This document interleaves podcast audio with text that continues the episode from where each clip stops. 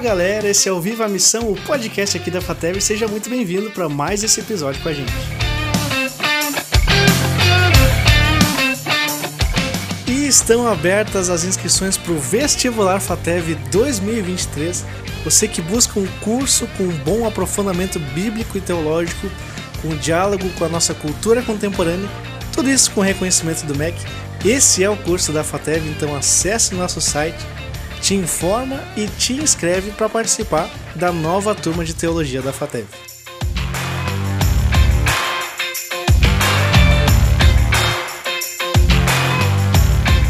Hoje então eu estou aqui com Edson Munk Jr., que é o coordenador do EAD da FATEV, né? Faz parte aqui da equipe da casa. Edson, seja bem-vindo ao nosso podcast. E aí, Gabriel, Olá, você que está também ouvindo, assistindo, enfim, acompanhando a gente aqui no podcast. Bom demais estar com vocês. Com certeza. Edson veio de longe, né? Não. Nem tanto, nem tanto. nem tanto. a distância é relativa. Juiz de Fora, Minas Gerais, é lá onde eu moro. Mas a gente chega rapidinho aqui a Curitiba. Sim, nada que o aviãozinho não.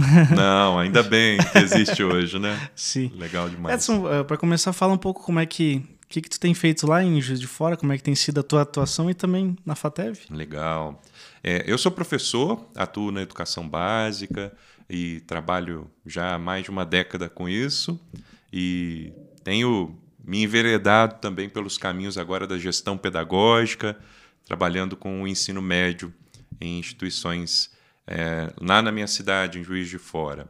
E desde 2021 eu tenho atuado junto também aqui ao corpo de profissionais da FATEV para a gente pensar, estruturar e botar para tocar o EAD, que é a formação à distância do curso de bacharelado em teologia. Então, eu estou me desdobrando aí no, nos setores da educação, tanto na educação básica quanto também no ensino superior. Legal, legal. Uma atuação bem ampla, né? um bocado, um bocado. Problemas diferentes, mas coisas muito parecidas. Sim, sim, na área da educação. A gente tem falado muito sobre vocação aqui, sobre fomentar a questão da vocação, né? Uh, despertar vocacionados, tem campanha de oração, enfim. Mas uma pergunta que a gente se faz, né, olhando para as casas de formação, luteranas e de fora também, do nosso eixo, é onde estão os estudantes de teologia, né? Onde estão os estudantes de teologia? Consegue responder? Será que é possível a gente responder essa pergunta? Boa pergunta para a gente começar aqui a conversa. E a gente pensar sobre isso é fundamental. Não tem como a gente não refletir sobre uma área tão importante na, na vida da sociedade, na vida da, da, da instituição religiosa que seja e da nossa caminhada mesmo como cristãos. Né? A gente percebe muito esse declínio dos estudantes nos centros de formação teológica. E eu, eu tenho pensado, Gabriel, que os estudantes de teologia. É, aí eu, eu vou um pouco. Um bocado também na minha história, na história de pessoas próximas que, que têm me inspirado e ajudado a caminhar. A gente precisa também é, olhar para os estudantes de teologia no local é, da vida comum, no local do cotidiano, é, os centros de formação, né, essa, esse modelo é, de, de residência, esse modelo de. É, semelhante mesmo a um retirar-se do, do, da vida cotidiana, do mundo, né, como alguns gostam de dizer, para focar no estudo de preparação teológica. Isso é, tem a sua razão de ser e tem o seu lugar, é importante a gente dizer, mas isso precisa ser repensado. Eu penso que os estudantes de teologia são todos os cristãos. Todos os cristãos precisam ser estudantes de teologia. E, e, um bom líder, um bom pastor, uma boa pastora, um bom missionário, uma boa missionária, enfim, um bom líder cristão, ele vai conduzir as pessoas com quem ele trabalha para o estudo da teologia. E se a gente puder chegar a essa realidade, a esse lugar onde as pessoas estão, na sua vida diária, no seu jeito de ser, e oferecer ali também a condição do estudo da teologia, a gente tem muita gente que pode e, e vai se descobrir como um estudante de teologia. Eu acho que o que nós precisamos fazer é olhar para esse mundo que deu algumas guinadas muito intensas e muito rápidas, sobretudo nos últimos dois, três anos que a gente viveu, para enxergar que tem gente interessada nesse movimento, interessada nesse campo, que é o campo do saber teológico, e que a gente precisa chegar até elas de uma forma diferente. Esse, para mim, é o grande desafio. Uhum, uhum. É, porque socialmente analisando, uh, não faltam igrejas, né? Pô, a gente tem diversas igrejas, é, como a gente diz hoje, em cada esquina tem uma igreja, uma Isso denominação. e claro que a pandemia deu uma, uma bagunçada, assim, nos fez repensar muita coisa. Mas gente não falta, assim, o interesse pela fé no Brasil não falta, né? Mas essa esse despertar de pessoas que vão ser líderes e que ah, vou pagar o preço de ser um pastor, de ser um missionário, uma missionária, né, um ministro, isso tem ficado um pouco pelo caminho, assim, né? Quais engrenagens que não estão funcionando assim nessa, nessa formação, será? É possível a gente fazer essa análise assim, sem ser muito simplista também, né? Claro. Bota a culpa em alguém aí. Não, não dá, né? Não dá. Se a gente for apontar erros, a gente já está se, se apontando aqui. Sim. É, mas olha que interessante, voltando um pouquinho o que você falou. É, nós temos um país com muitas igrejas. E na minha leitura, precisaria de ter mais teólogos também, de pessoas que, que possam, com o senso crítico da formação teológica, atuar para a promoção da fé de uma maneira saudável, de uma maneira é, construtiva para um próprio país, para uma própria sociedade. Porque se o evangelho brasileiro ele, ele tem é, quilômetros de extensão, ele tem pouquíssima profundidade também. A gente precisa melhorar nesse campo qualitativamente, né? não só quantitativamente. Mas tentando aí pensar junto com você nessa pergunta que também é uma pergunta é, interessante. É, há um processo de que eu, que eu percebo na sociedade que não é exclusivo é, do universo religioso, mas ele, ele toca todas as instituições, ele toca todas as formas consagradas, digamos assim, é, pela tradição, né? que, que é o processo de descrédito, de, de é, perda da, da, autoridade, no melhor sentido da palavra autoridade. A gente tem vivido um momento da sociedade em que as pessoas é, elas é, recusam é, aquilo que, que se deu por ser histórico, mas ao mesmo tempo, quando elas descobrem o traço de história, ao mesmo tempo, quando elas descobrem o, o, o valor que, que norteia aquela instituição, muitas elas passam a ter uma postura diferente e, e, passam, inclusive, a valorizar. Tem um movimento interessante acontecendo também nesse cenário plural, que é o cenário religioso brasileiro, que é o de retorno inclusive as denominações mais tradicionais. É, há, há, práticas, inclusive, de, de vivência cristã que são das espiritualidades mais clássicas. Então a gente tem de tudo nesse cenário que é desafiador. E, e, e o que a gente não pode é, esquecer e precisa estar nessa engrenagem que você mencionou aí para funcionar bem é que a gente precisa conversar e falar de uma maneira que as pessoas de hoje, que não têm todo esse histórico, toda essa tradição, que não se integraram nesse movimento é, que muitos de nós conhecemos, estamos inseridos ou estamos já conhecendo, é muito importante que hoje a gente tenha uma disposição para explicar para as pessoas e para contextualizar para as pessoas as razões que nos levam a crer e as razões que nos levam a ser cristãos. Porque se a gente não der esse passo de aproximação, diálogo e também de mostrar que a nossa fé é uma fé que tem razões históricas, a gente vai perder, a gente vai estar fora do jogo. Porque o que a gente cria cada vez mais é um mundo instantâneo. E isso pela tecnologia, isso pela aceleração. É preciso que a gente tenha as pausas, que são típicas também do ser humano, e não tem como fugir delas pausas para, com o nosso jeito de ser mostrar para as pessoas que tem uma história, tem uma tradição, e isso nos permite ter fôlego de vida para testemunhar e para continuar em 2022, 2023 e assim por diante, uhum. sendo cristãos. Sim. Talvez inicialmente, então, é a gente não pensar em, em vocacionados que vão ser pastores e tal, mas em compartilhar nossa fé genuinamente, para que não sejam esse amontoado de evangélicos nominais, cristãos nominais que a gente tem, mas que pessoas que realmente têm uma vida de fé é, real, sincera, honesta, mas que isso é algo que transborda delas, né? É, onde você vê pessoas que têm o um Espírito Santo que, que reluz e que conduz a vida de pessoas pecadoras, né? Mas acho que isso gera testemunhos reais de pessoas que vão olhar para essa fé e vão ver, olha, existe algo a mais ali que eu não tenho, né? existe algo real e se atrair por isso. Talvez o passo seja mais básico, né? Nesse sentido. Esse caminho faz meus olhos brilharem, cara. eu fico animado quando eu ouço essa sua, essa sua perspectiva.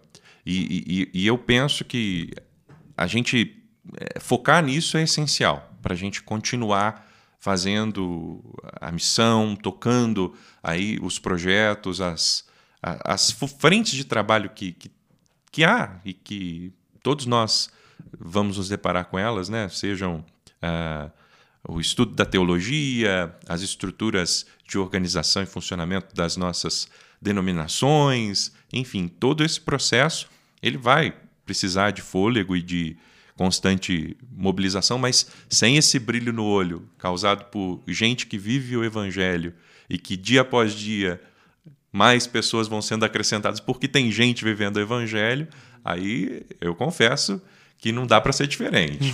Sim. Que bom, que bom que a gente tem, tem esse foco e, que, que essa seja a nossa preocupação em resgatar isso, né?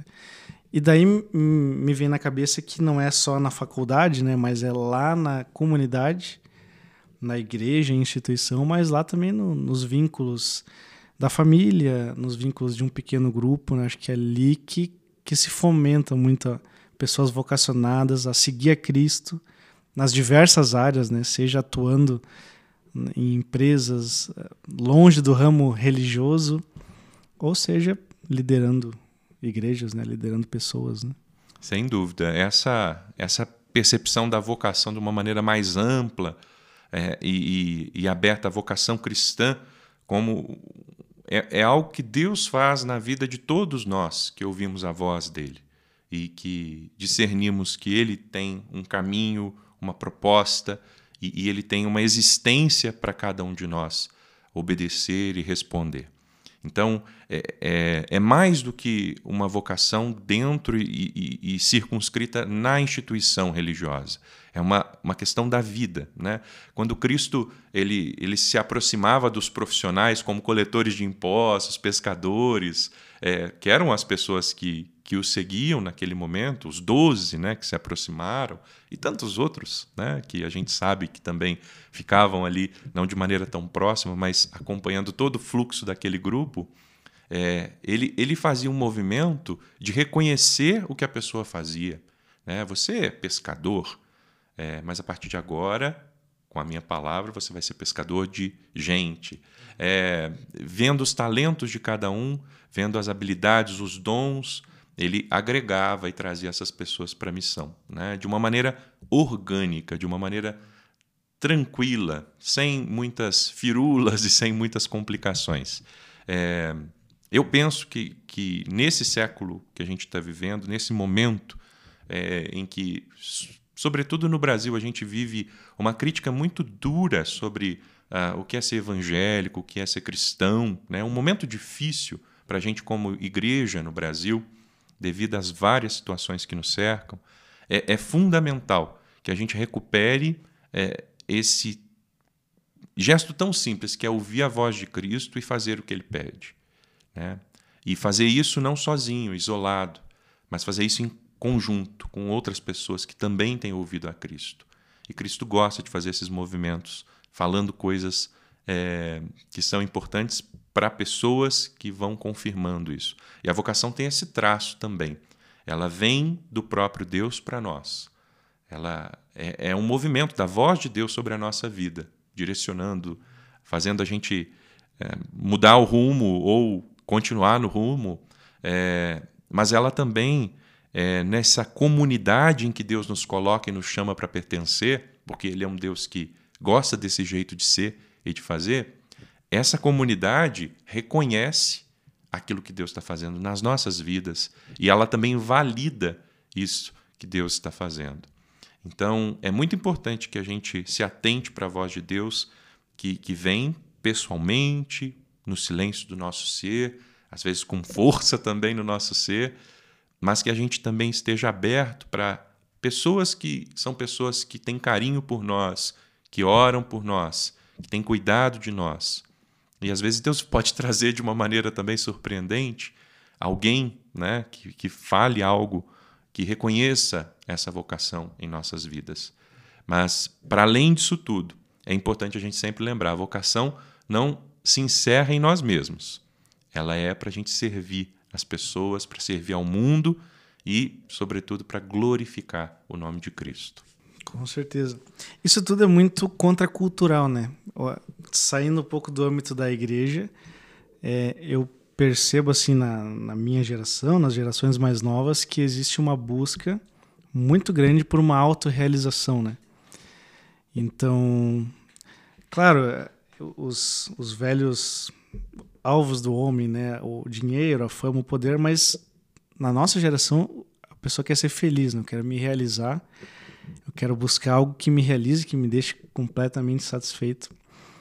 É, quero realizar meus sonhos, né? É, é, o, é o lema, acho que, da, das gerações mais novas. Ao mesmo tempo, Cristo nos chama para uma vida de morrer para nós mesmos, né? Uh, talvez exista um problema aí nesse, nessa essa matemática não fecha, né? Existe um problema nessa, nesse contexto atual de busca por uma autorrealização, né? Vai totalmente contra aquilo que, que é a vontade de Deus para nós, né? Que é viver comunitariamente, que é servir ao próximo, né? Que é, que é amar ao próximo, né? Que é negar-se a si mesmo, né? Bom ponto, cara. Assino embaixo aqui, não vou comentar nada, não. é isso. Muito bom, muito bom. Estou pensando. O que você falou faz muito sentido, Sim. faz muito sentido. E, e, e, eu também reconheço isso, Gabriel. Na, na nossa história de formação, na vida de faculdade, mesmo depois de faculdade, tem, tem uma tendência muito grande das pessoas procurarem um concurso, aí depois acham um outro concurso com algum tipo de benefício melhor, enfim, querem já fazer esse outro, e, e, e é uma, um correr atrás do vento, assim, né? De, a vida sempre vai ser o que está lá na frente, nunca é o que eu estou aqui agora vivendo gera um, um, um, um benefício muito grande para quem vende ansiolítico, né, cara? Sim. Os consultórios Sim. aí de psiquiatras e psicólogos lidando com ansiedade desenfreada, porque a vida nunca é, a vida vai ser, né? Uhum. Isso é perigoso demais, isso é perigoso demais. E, e essa, essa ideia que você traz do, do contraponto, Cristo vem para corrigir a nossa vida, né? É, e a vida, ele diz, é vida de abundância só nele. Né? Ele deixa isso claro. Um, ele, ele não nega né, que a gente tenha essa. Eu, eu entendo assim, né? Ele não nega que a gente tenha as nossas aptidões, as nossas um, vontades, no sentido assim, quero fazer aquilo, conquistar, etc. Mas ali não pode estar a razão da nossa vida, né? ali não pode estar a substância daquilo que é o sentido da minha vida. Porque se a gente se realiza, realiza, realiza, sempre se realiza, mas não tem sentido, não tem significado naquilo que é a realização, a gente está vazio, a gente está adoecendo. Uma hora a conta chega. E a conta chega, às vezes, de maneira muito pesada. As pessoas atentando contra a própria vida ou desistindo de, de caminhar.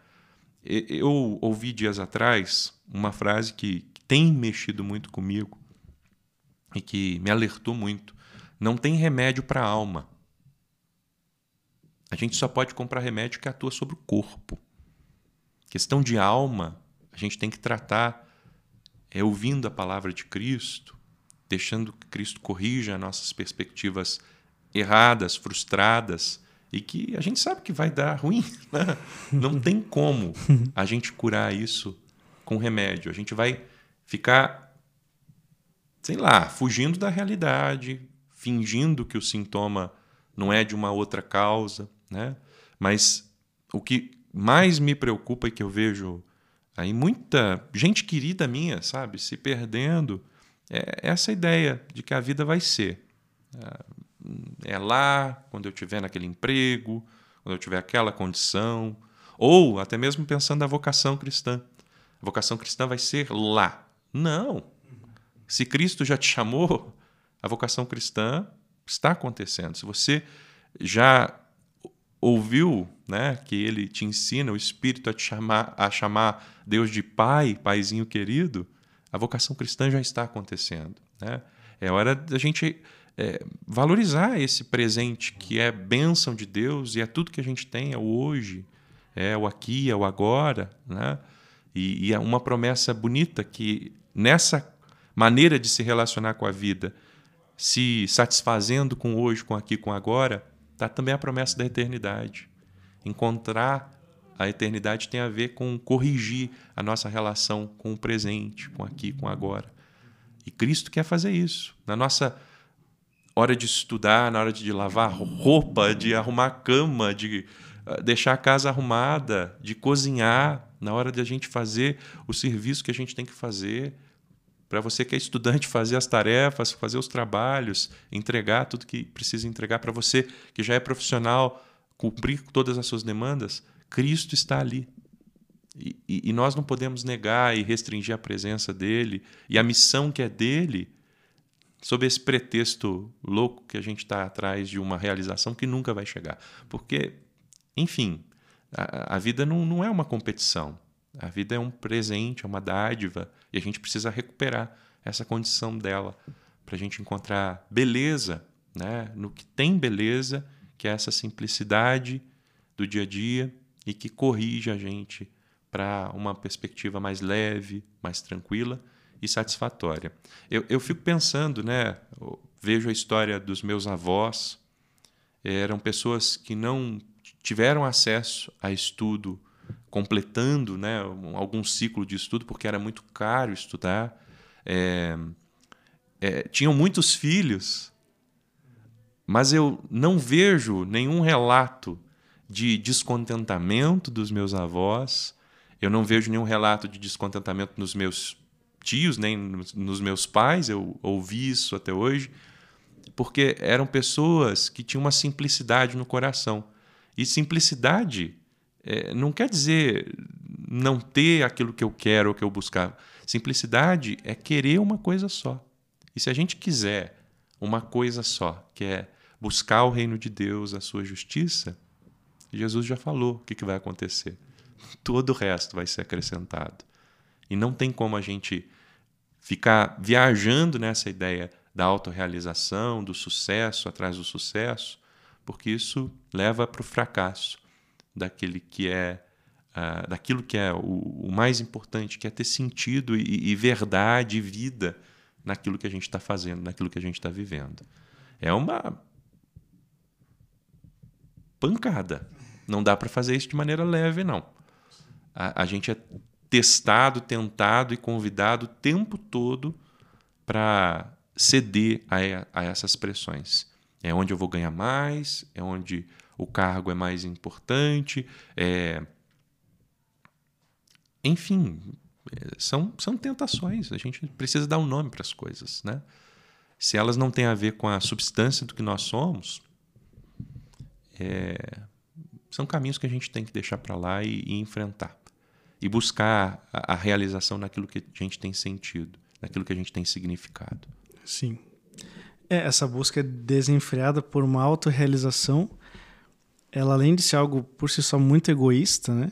Uh, isso é muito para a nossa vida terrena agora, né? E Cristo sempre apontou para uma esperança que vai além dessa vida, né? É, como como está na Bíblia o testemunho, né? Se a gente vive agarrado na nossa vida terrena, a gente é, é miserável, a gente tem uma esperança muito miserável. Né?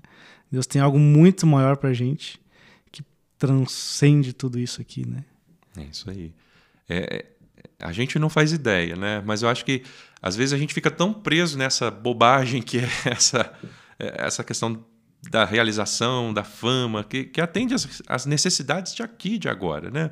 Coisas que outras situações também atendem, né? E falava dos meus avós, eles não deixaram de comer, de beber e de educar e de colocar os filhos na cama para dormir, né? Com, com a qualidade que tinha ali disponível.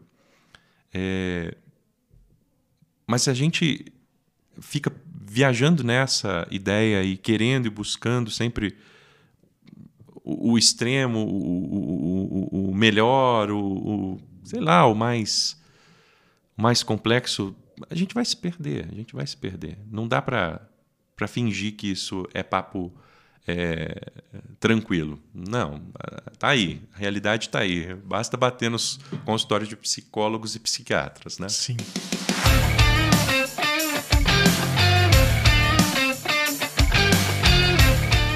Como Deus tem te vocacionado, como Deus tem confirmado essa.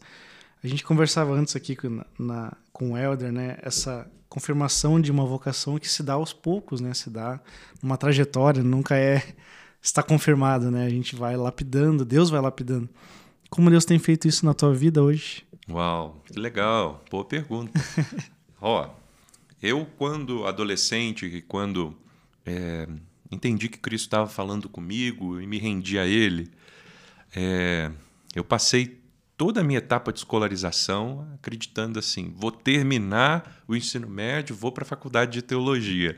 Eu, eu vivi isso de maneira muito intensa. E quando terminou a faculdade de teologia, e eu participei de um projeto missionário, junto com a Missão Zero na época, aí conversei com algumas pessoas durante aquele mês que a gente ficava para plantar a igreja durante um mês numa região. Uh, conversei com algumas pessoas mais maduras. Eu, com 17 anos de idade, querendo me tornar ministro, né? quatro anos depois, eles me aconselharam: Edson, faz um outro curso, você vai estar com tantos anos e, e depois você vai poder seguir. Aí foi, beleza, entendi que, que era bom. Aí fiz os cursos, aí eu fiz é, letras e, e, jornalismo. Nessa perspectiva, eu vou fazer o curso e depois eu vou para a faculdade de teologia. Eu quero virar pastor ou missionário, alguma coisa assim. E assim foi. Fiz bons cursos, não fiz de qualquer jeito, não, tá? É importante dizer. Fui, fui relativamente muito bem nas, nas graduações, gosto e, e, fiz muito. Fez com excelência, né? É, eu, eu fui assim, aproveitei, né? Tava lá, era o que eu tinha, era o meu hoje, né? Sim, sim. Aí aproveitei bem isso. E quando chegou a oportunidade, Gabriel, de é, vir para talvez eu vim morar em Curitiba para trabalhar numa organização missionária. Aí falei, poxa, a FATEV está aí, né? Vou fazer a FATEV de noite, não tem problema. Eu comecei a, a buscar isso de maneira mais profunda com Deus e conversando com algumas pessoas. O professor Mário Tesman foi um que me ajudou demais nessa, nessa etapa de discernimento da vocação. E nesse momento de estar prestes deixei assim tudo pronto. É, vi o que eu podia já aproveitar de estudos que eu tinha antes para aproveitar algumas matérias e, e, e, avançar né, no estudo com, com mais tranquilidade, deixando alguns módulos já preparados. Estava encaminhado, mas numa conversa com Deus, nas conversas com o Mário, com outras pessoas que também me conheciam bem e foram é, me, me me ajudando a discernir isso, é, eu fui percebendo que, que dava para servir a Deus. É, e, e, o campo missionário que ele estava me dando naquele momento era um campo missionário que era distinto do, do institucional religioso. Era a área da educação, a, o trabalho com pessoas, adolescentes, com as famílias dessas pessoas, com os colegas de trabalho adultos, com as suas histórias, com as suas dores, com as suas alegrias. E ali eu, eu entendi que não era hora de me envolver com a teologia, mas de ir para essa parte da vida profissional. E assim fui, né? fui é, caminhando. Mas eu me lembro muito é, de uma sentença que o Mário deixou comigo numa das conversas decisivas. O Mário olhou para mim, aquele olhar de Mário Tesman, né? E, e disse assim: Edson, só não fecha as portas para o que Deus ainda tem para dizer. essa palavra ela está grudada na minha identidade, na minha vocação. Porque a vocação, a gente às vezes né, pensa assim, sarça ardente, Moisés, aquela coisa, uh, uma, um momento decisivo. Pode ter. Deus é Deus, ele faz como ele, ele quer fazer. Mas eu penso que também a caminhada que Deus dá para a gente é um, uma jornada, é um passo a passo.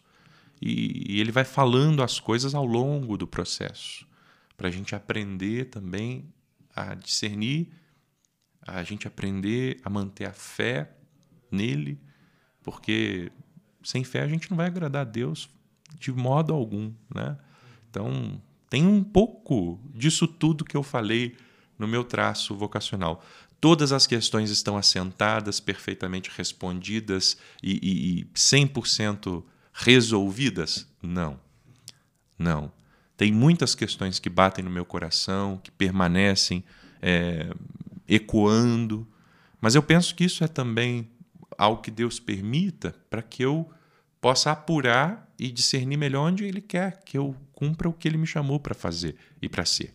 Né? É, eu acho que tem a ver, Gabriel, eu tenho entendido assim. A vocação tem mais a ver com esse trajeto, com essa jornada, do que simplesmente com um ponto, uma direção única, sabe?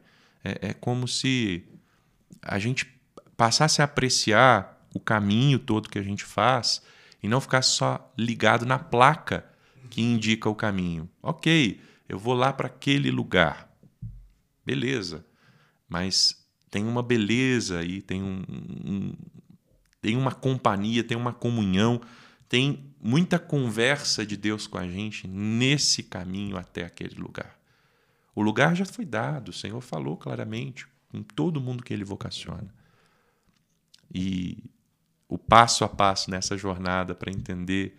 E às vezes também a gente quer voltar e olhar a placa de novo, né? Ou voltar e abandonar o caminho.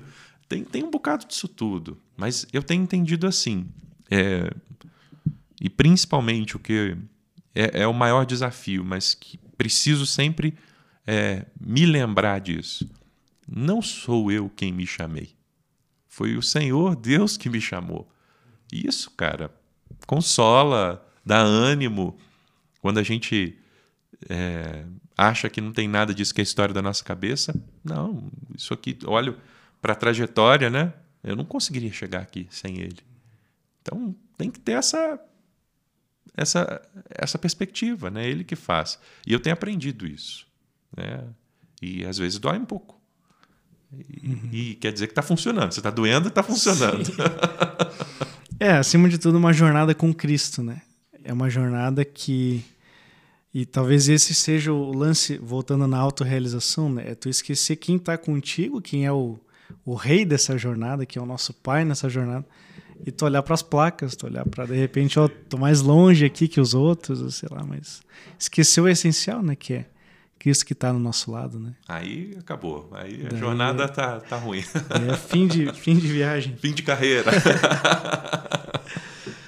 uh, Edson, sobre, sobre a, a questão de, de formatos de, de modelos de ensino, né? A gente, tu tá à frente do EAD, né? Também tem sido essa esse grande empenho que tem sido feito pela FATEV, por ti, que está à frente, né? Uh, como que tá esse esse andamento, né? Para a gente dar um feedback para quem nos acompanha e como você vê assim o, o presente e o futuro dos modelos de ensino, né? É, daquilo que tem que a FATEV deve oferecer para as pessoas, né? Para quem quer estudar, quem quer se capacitar. Ótimo. Em relação ao EAD da FATEV, a gente tem concluído as etapas de estruturação do curso. Matriz curricular, proposta de disciplinas diferenciais também da teologia na FATEV na modalidade à distância. Então, é, a gente está trabalhando agora para captar é, recursos e poder ingressar com esse projeto é, para a parte de execução e pedir ao Ministério da Educação que nos autorize a funcionar como instituição que oferece bacharelado em teologia também na modalidade à distância. A gente está nessa expectativa e confiando que em breve a gente vai ter condições aí de todos os aspectos orçamento pessoal para dar esse start e fazer a coisa acontecer, né? E isso deixa a gente contente, porque até aqui também o Senhor tem nos ajudado, né? Gabriel, sobre a, a, segunda pergunta que você trouxe aí nesse bloco de, de perguntas, é, é, a gente pensa muito o ensino, né? E, e eu só queria fazer um, um, uma provocação para a gente pensar a aprendizagem. A aprendizagem mudou muito nos últimos tempos. A gente não aprende mais como a gente aprendia. Eu mesmo, né? Mudei meu, meu, meu jeito porque os modos como a gente tem acesso hoje ao conhecimento, eles se diversificaram. Eu não estou falando nada que seja uma novidade, né? Esses processos eles foram se dando na história né, da educação, da pedagogia, da escola, enfim. E se a gente quer chegar a, a, a uma geração é, na, na promoção da aprendizagem dessa geração sobre algum objeto, sobre algum elemento, sobre algum conhecimento que a gente queira partilhar, e no caso, se a gente quer fazer aprendizagem teológica acontecer Hoje a gente tem que olhar seriamente para os modelos de formação que a gente oferece. E hoje em dia, né, todo mundo tem acesso a uma infinidade de informações na palma da mão, através dos dispositivos eletrônicos, dos celulares, tablets, dos computadores. E com a internet, isso tudo se acelerou de uma maneira muito intensa. E a gente não pode restringir a aprendizagem mais a estar num lugar físico. Né? A gente aprende o tempo todo. E as crianças já chegam para a escola hoje com uma outra perspectiva. Elas, elas querem estar na escola para aprender outras coisas, não a informação em si. Tem o seu lugar e é muito importante a gente demarcar isso. Aquilo que é feito coletivamente, partilhado, no presencial, tem o seu lugar e é insubstituível. Né? É uma aprendizagem ali que passa não só pelo conhecimento de algum conceito, de algum, é, algum aspecto teórico, mas alguma questão também relacional. Isso é ali, na presença. No entanto, a gente precisa também considerar que a cognição mudou, a maneira como as pessoas entendem se alterou muito nos últimos tempos. Né? Então, as gerações que vêm elas têm um pensamento muito diferente do, do pensamento que me educou, do pensamento que educou boa parte das pessoas que hoje estão aí como professores. E, e, a gente precisa reconhecer que esse processo de aceleração da cognição que as novas tecnologias ditaram né, para as novas gerações vai fazer com que elas aprendam de uma forma diferente. Então é preciso diversificar as formas, diversificar as metodologias, é preciso diversificar muito todo o processo de, é, de formação de fato. Porque se a gente pensa na aprendizagem, a gente está pensando do lado de quem está se formando. Se a gente pensa no ensino, a gente joga o, o, a balança para o lado do professor. Né? E, e, e, na verdade, esse processo tem que sempre estar em diálogo. Né? E se mudou a, a maneira como o sujeito aprende, o professor também tem que mudar. Né?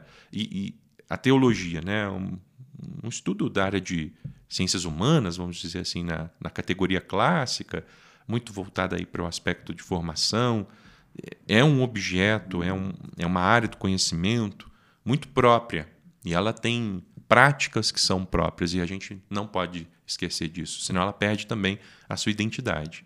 Mas, no entanto, aquilo que é geral, aquilo que é comum e que dá para a gente é, chegar e fazer com que as pessoas aprendam, vamos testar, vamos fazer coisas novas, vamos, vamos propor.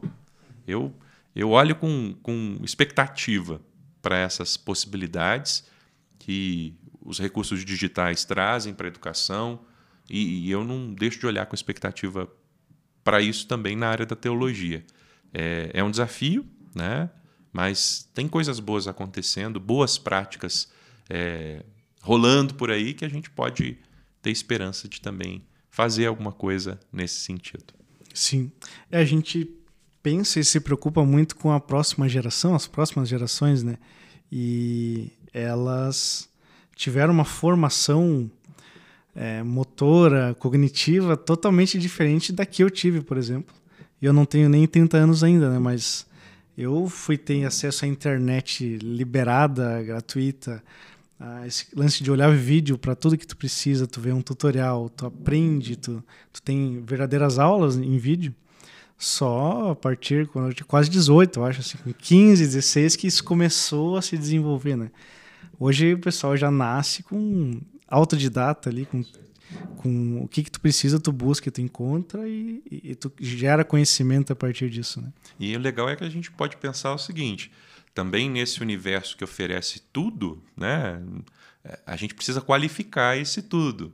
E pensando a teologia, a gente precisa fazer a boa teologia também nessa linguagem nova, nesse jeito novo de aprendizagem, né? Porque se a gente quiser né, ajudar essa geração, a gente precisa chegar à linguagem que ela também tem, ao ambiente em que ela está.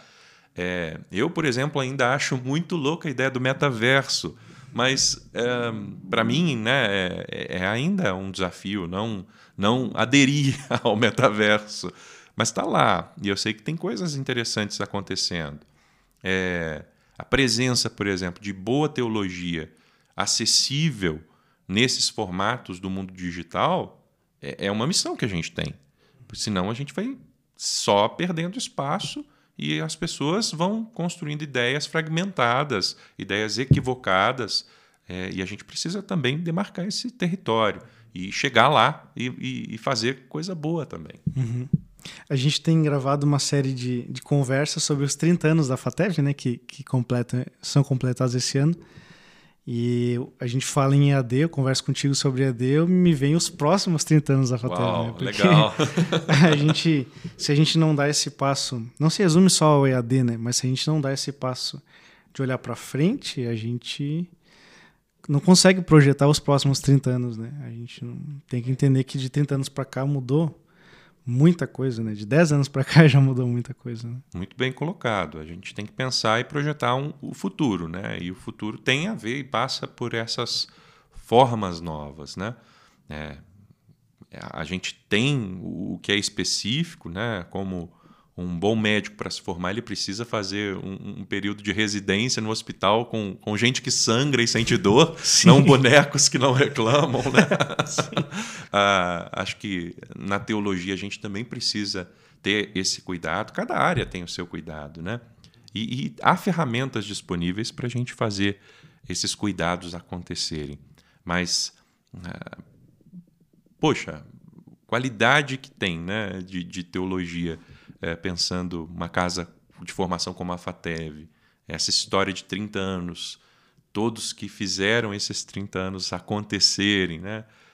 A gente também não, não contar disso que tem acontecido até aqui para essa geração que vem e para as seguintes e, e, demarcar uma, uma possibilidade de eles também terem acesso a, a, a isso que a gente aprende, faz aqui e que nutre a nossa vida de fé, a nossa caminhada, aí seria erro nosso, erro uhum, grande. Uhum. A gente precisa dar esse passo e, e, avançar nessa direção, sim. Com certeza. Edson, o papo tá bom, mas a gente vamos ter que marcar uns próximos aí. Vamos embora, vamos marcar, vamos marcar. Mas obrigado, obrigado pela tua participação, por conversar aqui com a gente, por estar junto, né, fazendo essas reflexões que são importantes também. A gente refletir aqui, disponibilizar isso para as pessoas que querem refletir, agregar conhecimento junto com a gente. E que Deus continue te abençoando né? à frente do EAD, à frente dos ministérios que tu tá, mas também como um filho amado dele, né? na, na família que, que ele te, te, te colocou. Né? Amém. Valeu, meu irmão. Muito obrigado a vocês. Obrigado também a FATEV pela oportunidade da gente conversar hoje aqui e seguimos, né? Seguimos à disposição para servir ao reino, discernindo a nossa vocação, né? Para esse trabalho grande que é do Senhor. Grande abraço. Valeu, pessoal que acompanhou a gente até aqui, muito obrigado. Né? Também acompanha nas nossas redes sociais. E um grande abraço até a nossa próxima conversa aí. Valeu. Valeu.